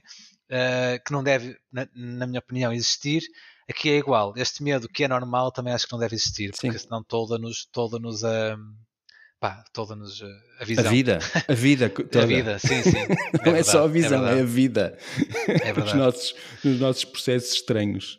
Porque nunca é, é aquela coisa. Isto, é- isto é um lugar comum, mais comum que sei lá o quê, mas nunca é a altura certa para nada, não é? Ou seja, Exato, nunca é. exato. Portanto, Exatamente. Isso é, que- eu sei isso que é isto é um tu. chavão daqueles enormes, mas pronto, foi. Não, já mas é está, verdade. Está, está dito. É verdade, Está é dito. verdade. É, Sim. é, é mesmo.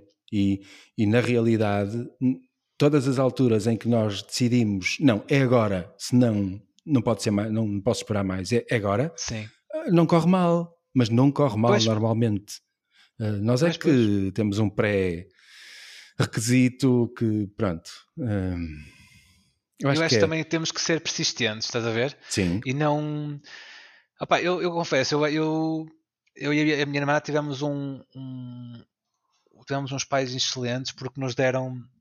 Eles nunca nos deram uma imposição daquilo que nós iríamos fazer, estás a ver, no futuro. Ou Sim, daquilo que sim. gostassem que nós fizéssemos. Eles sempre disseram: se tu gostas, se tu és feliz nisso, vai em frente. Ainda hoje é assim. E, opá, sim, e- comigo foi e- mesmo. Estás a ver? Eu acho isso ótimo, acho isso espetacular. Ehm, agora- ou seja, agora vejo, agora admiro-os também por isso e percebo a sorte que nós tivemos os dois em ter assim uns pais. Portanto, nunca, nunca senti as portas fechadas e eh, o meu receio de, de agora eh, pá, mudar, né? ter aquele, aquele portfólio já mais ou menos consistente e depois mudar outra vez, era o, meu, era o receio de voltar ao estaca zero, estás a ver?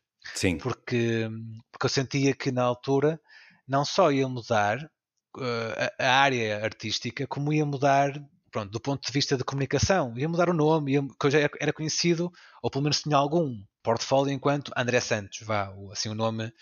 Depois quis mudar eh, para uma, um, um registro coletivo, ou seja, eu no Staminé, apesar de eu ser o, o único no, no Staminé, ah, já deves ter reparado que eu falo em, num coletivo, falo em nós, porque acho que faz mais sentido assim, lá está, porque muitos dos projetos que eu, ou quase todos os projetos que eu faço, não os faço sozinhos.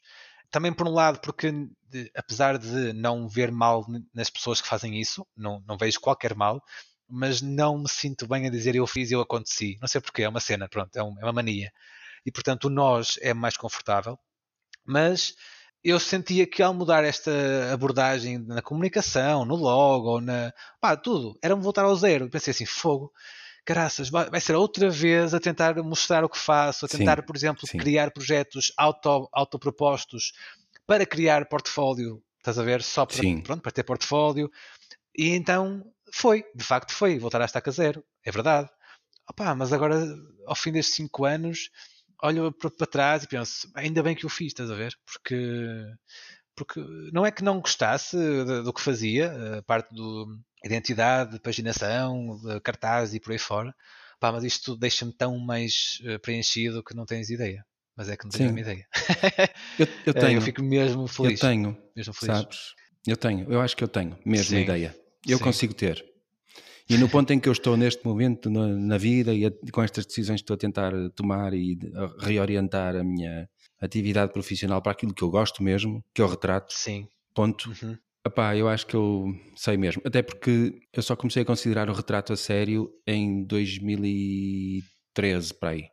Apesar de a minha atividade como profissão, porque eh, eu já, já, já, já era apaixonado pela fotografia eh, há mais anos, por isso eu considero que eu ando há 40 anos com a máquina fotográfica na mão, por isso Certo.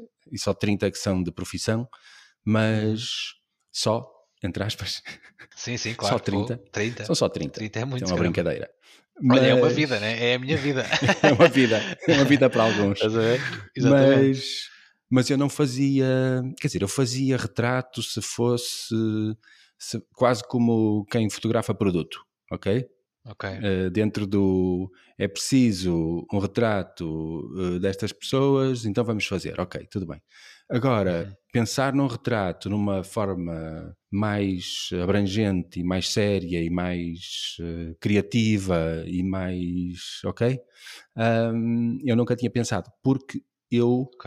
sempre fui muito introvertido, apesar de hoje Uhum. a coisa estar um bocadinho mudada, também ajuda, e eu não me sentia à vontade a lidar diretamente com pessoas. Se tu me desses dois trabalhos à escolha e me dissesses tens aqui estas pessoas para fotografar e tens aqui estes, este produto, este- estes objetos para fotografar em estúdio sozinho no teu canto sem, sem estar com ninguém, Percebo. eu, eu provavelmente escolhia os, os objetos e deixava as pessoas ser fotografadas para outro gajo qualquer, estás a ver? Certo, certo.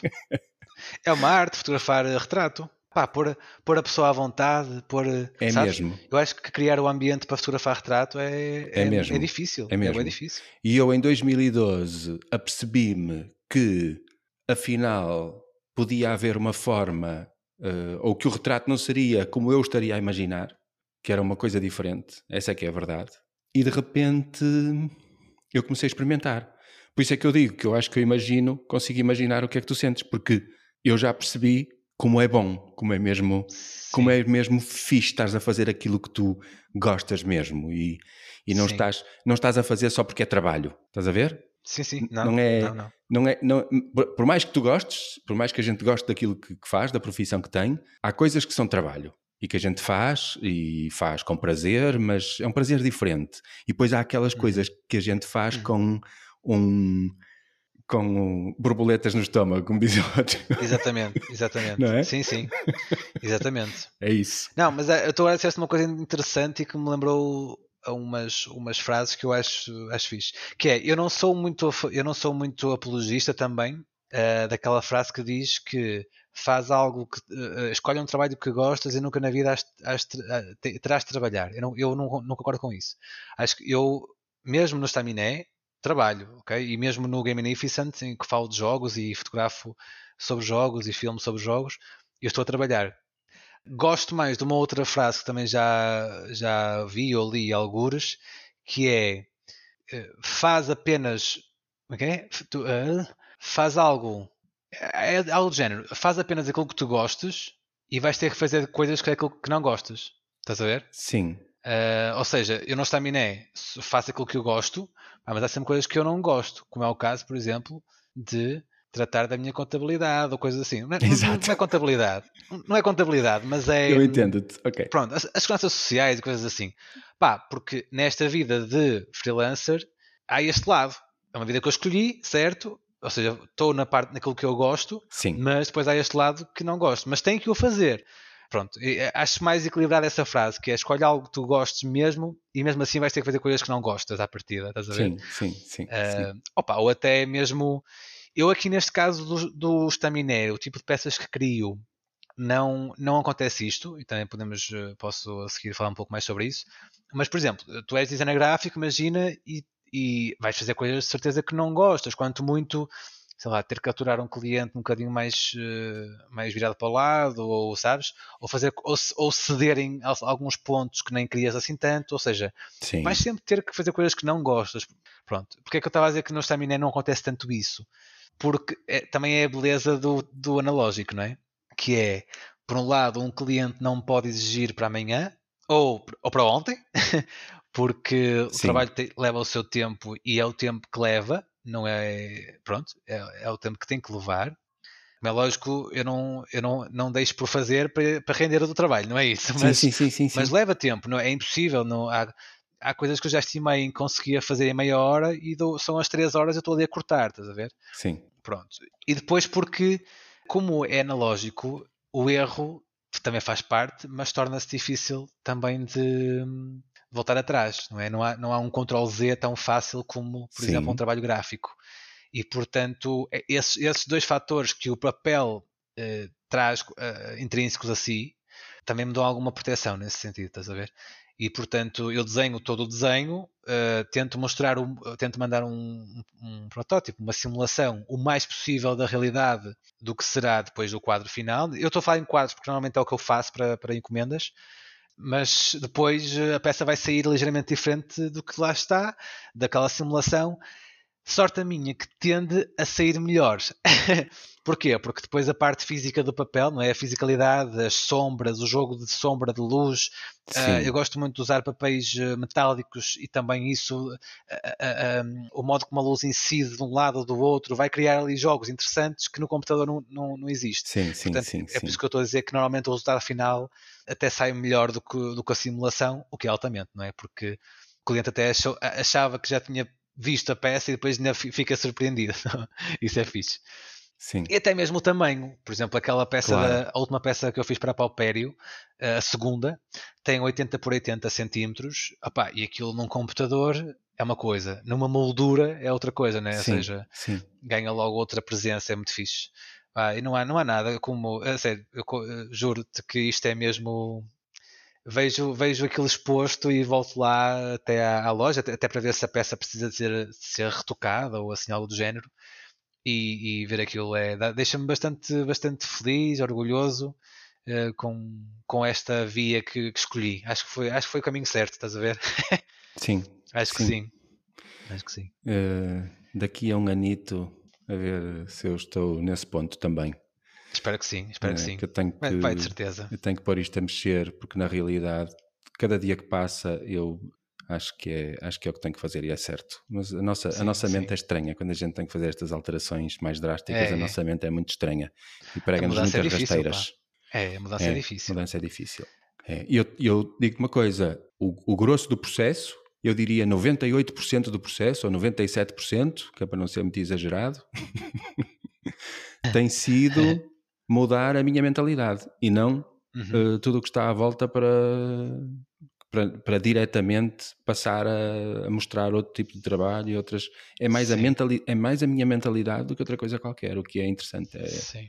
É, é ah, mas, olha, como dizia um, um, um, amigo meu que, é o, que se chama Paulo Coelho de Castro, que é músico, olha, também seria alguém interessante para te falar, acho que ele é um gajo bastante fixe. Uh, ele, gosta, ele gosta muito de jogos de palavras e charadas e assim, e ele ele diria, opá, tudo muda, até a surda muda. Portanto, portanto se até a surda muda, uh, pá, Bem, eu, tá... eu, ainda não disse isto aqui, já me lembrei mais que uma vez e depois acabei por não dizer, mas vou dizer agora. Falaste em surda muda. No, uh, quando eu fotografei aquelas 14 pessoas outro dia no, por causa do projeto de deficiência, Sim. Uma das meninas é, era surda, aliás, três eram surdos mudos, mas uma, uma das que eram surdas mudas faz teatro. Fixe. Ok? Uhum. E eu, quando uhum. me passou aquilo, eu ouvi aquilo assim Altamente. no meio de uma conversa, quando me passou aquilo nos ouvidos, eu pensei, uau! Altamente. Mesmo. Altamente para ela e para quem faz com ela. Sim. Altamente, altamente, altamente, altamente, mesmo. Em todos os níveis. Fixe. Mesmo. Fixe. Olha, a nossa conversa está espetacular. Está uma conversa comprida, longa, mas, mas está, está super boa.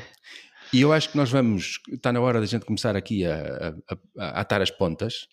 Sim. E eu vou-te fazer uma pergunta que pode ser a última, eh, se, se depois uhum. não tivermos vontade de continuar. Uh,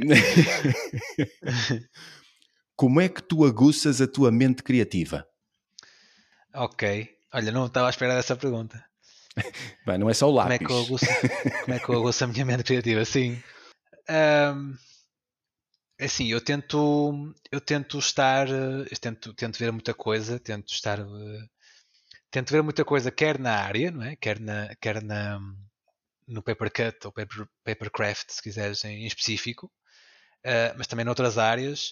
Uh, olha, é ótimo, por exemplo, uh, não sabia que isto ia me trazer assim tanta, tanta bagagem, mas é ótimo dar aulas. Os alunos tra trazem muita coisa nova, isso é fixe. Sim. Ah, e depois, pronto, aquelas coisas normais, né? De também nós criativos temos, se calhar, por natureza, esta, esta veia mais observadora, não é? De, pronto, se calhar vamos passear e, e algo nos inspira, ou, claro, aqueles, aqueles mais comuns, os filmes, as músicas que ouvimos, os concertos a que vamos, os livros que lemos, pronto, essas coisas. Mas mas é isso, eu, eu opá, é, é, estar atento ao que, ao que me rodeia, estás a ver? Acho eu. E, e, eu gosto muito, uma coisa que eu acho que me inspira muito, ao bocado falei das pessoas enquanto, porque é que, que eu gosto de brincar com pessoas, né? E aqui é igual. Eu gosto de, das pessoas enquanto inspiração. Gosto muito de ouvir histórias das pessoas. Gosto muito de ouvir os mais velhos a falar. Os velhos, estás a ver? Os velhos. A malta tem, tem um bocado de medo do, do termo velho. Para mim, velho é um termo super bonito. Uh, gosto muito de ouvir o meu tio, o meu tio a falar, a, ver, a contar as histórias dele de quando era camionista e que fez e aconteceu, quando era muito mulherengo mas depois descobriu a minha tia e apaixonou-se perdidamente. E, enfim, é o amor que é o amor que, que, que lá está que me inspirou. Um, os meus pais também, gosto muito de ouvi-los a contar as suas histórias e, e, e até mesmo entre amigos, opá, recordar as nossas histórias que já vivemos, outras que vamos que ainda vamos de viver e que estamos a planear entre, entre cerveja e entre gin, opá, não sei, eu acho que é isso. Uh, Acho que é isso. Eu, quando estou a fazer, por exemplo, no, no, no Staminé as minhas peças, um, eu tento. Eu tenho um processo muito. Para o bem e para o mal, tenho um processo muito, muito intuitivo, estás a ver? É metódico também. Sou bastante. Sou bastante. Uh, picuinhas com as simetrias, com a, com a organização, com essas coisas assim. Mas também é muito intuitivo. Uh, e eu acho que essa, essa intuição vem se calhar da. Pá, eu acho que desde pequenino que também por viver onde vivo, claro que nós temos sempre nós temos sempre a, a, somos sempre fruto daquilo do, do, nosso contexto, mas o meu contexto qual é que é? É Valongo, é as serras, as serras de Valongo, é a natureza, são os biscoitos, lá está, a regueifa, o pão, os biscoitos, é teatro, e acho que tudo isso me, pá, me, me, construiu enquanto indivíduo, estás a ver? Enquanto, enquanto pessoa. E acho que eu ponho muito disso também nas minhas peças. Portanto, diria que sim, diria que o modo como eu afio o meu lápis é dessa forma. Depois, e também mesmo até o meu lado dos jogos também me traz coisas fixes para o meu lado pessoal, para o meu lado também do estaminé.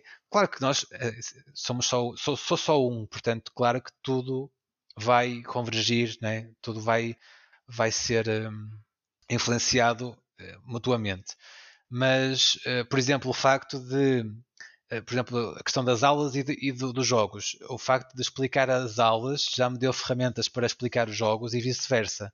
Ferramentas que eu encontro em, em, explicar jogos, a estrutura, de, a estrutura da explicação, o modo como é organizar as ideias para passar aos jogadores, isso já me ajudou nas aulas, a estrutura da, da matéria, o modo como vou conseguir passar a, a, matéria de forma mais fluida. Por outro lado, a minha vivência enquanto uh, valonguense, que foi ter feito teatro durante alguns anos, trouxe-me a minha capacidade de me expor ao ridículo, ou não é a minha capacidade, o meu, o meu como é que se diz? Não medo, ou seja, Sim, mas é, a minha, é a tua capacidade. O, o, o meu à vontade para, para me expor ao, ao ridículo que lá está, que é algo que, que muitas pessoas têm medo, não é? Eu, eu há bocado falaste que eras muito, muito uh, tímido. Eu era extremamente tímido. Uh, eu, eu lembro-me de, em, em miúdo, estar numa festa de anos de um amigo meu qualquer, já não me recordo quem é que era, mas lembro-me de. Tenho esta imagem mesmo, muito presente, como se estivesse agora a olhar para ela, que é eu estar a olhar para os miúdos a brincar e eu estar num canto por vergonha. Sim, sim. Literalmente, quem tem vergonha passa mal, porque pá, ali quer dizer, estou numa festa de anos, estou no meu canto e o teatro deu muito essa, essa ferramenta. A minha, a minha mãe uh, agradece imenso aos céus por eu ter entrado no teatro. Aliás, há um, há um episódio muito engraçado uh, quando eu, eu, tive uma conversa com a Catarina Gar Garcia do Mudo, que há bocado falaste dela, e, e ela, por acaso, ela foi ver a minha mãe, eh, era assim uma conversa com, com o público, pronto. E ela foi ver e a Catarina, a minha mãe, como estava sempre no público a mandar bitites, a Catarina convidou-a mesmo para a conversa. E então a Catarina não sei o que é que lhe perguntou, do género, pronto, também falámos disto, do teatro, da estaminé e tal. E ela perguntou qualquer coisa à minha mãe, que a minha mãe assim, opá, a minha mãe muito genuína, sabes, muito, mesmo genuína, disse assim, eu tinha medo que ele ficasse assim. estás a ver? Tipo, tinha medo que ele ficasse assim, tipo, totozinho, estás a ver? Opá, porque eu era, sim, era muito tímido, era muito totó. E pronto, e o teatro trouxe-me essa, essa vontade. Se calhar, essa vontade permitiu-me que eu uh, embarcasse sem medo nenhum nas aulas, estás a ver? Ou então, ou então mesmo que eu até embarcasse com algum medo, talvez fosse um obstáculo. Já não foi, já, já tem este. Pronto, portanto, diria que tudo é uma. Claro que tudo faz parte do mesmo sistema, não é? Portanto, tudo se articula. Portanto, o meu lápis é isso. O meu lápis acho que é afiado sobretudo pelas minhas vivências, mas acima de todas as pessoas. Eu adoro, adoro pá, ouvir histórias, estás a ver? E, e se calhar percebes isso que eu não me calo. Portanto, também gosto sim. muito de contar histórias. Sim, mas adoro ouvi-las também. Eu adoro ouvi-las também. Fixe, muito fixe, muito fixe. André, vamos acabar por aqui. Vamos, vamos, tem que ser, tem que ser. Com um grande abraço. Muito obrigado por estares aqui. Obrigado, eu. A última vez que estivemos juntos, eu não, já não sei, mas é capaz de ter sido no meu aniversário há dois anos atrás. Mas... É possível. há dois, não, há um. Bem há um. possível. Uh, não sei, se é um ano atrás, no desconfinamento que houve, a gente se encontrou. Pá, uh, que nos possamos sentar muitas vezes e conversar e partilhar estas coisas boas da vida. Sim, sim. Obrigado, eu, Mário. Pá, gostei mesmo, mesmo, mesmo muito. Gostei sem, sem, sem graxa nenhuma. Gostei mesmo muito desta conversa. Foi, obrigado. Foi muito boa. E obrigado por também me dar espaço para falar destas minhas três, Ora. destes meus três, três amores, não é? Sim, sim. Pá, e as pessoas que nos estão a ouvir, desculpem alguma coisinha, como dizia o outro. Mas pronto, pá, espero, espero que tenham gostado, tanto como eu gostei de estar aqui com o Mário a falar. E a vantagem disto é que podem sempre avançar, não é? avançar Exato. alguns segundos podem para avançar, a frente para ir, podem, para ir podem deixar a o resto, podem deixar o resto para ouvir no outro dia, podem, eh, podem desligar e passar a outro. Não façam isso, nem pensem. Não, obrigado, obrigado um grande por, abraço. pela- por, este, por este momento, Mário. Um grande abraço. Obrigado, André. Obrigado. Um abraço. Dá-me só mais um segundo, por favor. Quero agradecer-te por estares aqui a ouvir mais uma vez. Cada um dos meus convidados é escolhido pelo seu grande coração e pela coragem de viver a vida a fazer o que mais gosta. No fundo, pessoas como eu. Pessoas que nos lembram que vale a pena viver o sonho. Espero que tenhas gostado tanto desta conversa quanto eu. O teu apoio é mesmo muito importante para mim, mesmo muito, só pelo facto de estares aqui a ouvir. Mas se tiveres vontade de apoiar mais ainda este meu projeto, segue o link na descrição deste episódio e paga-me um café em buymeacoffee.com barra Mário Brandão. Obrigado, de coração.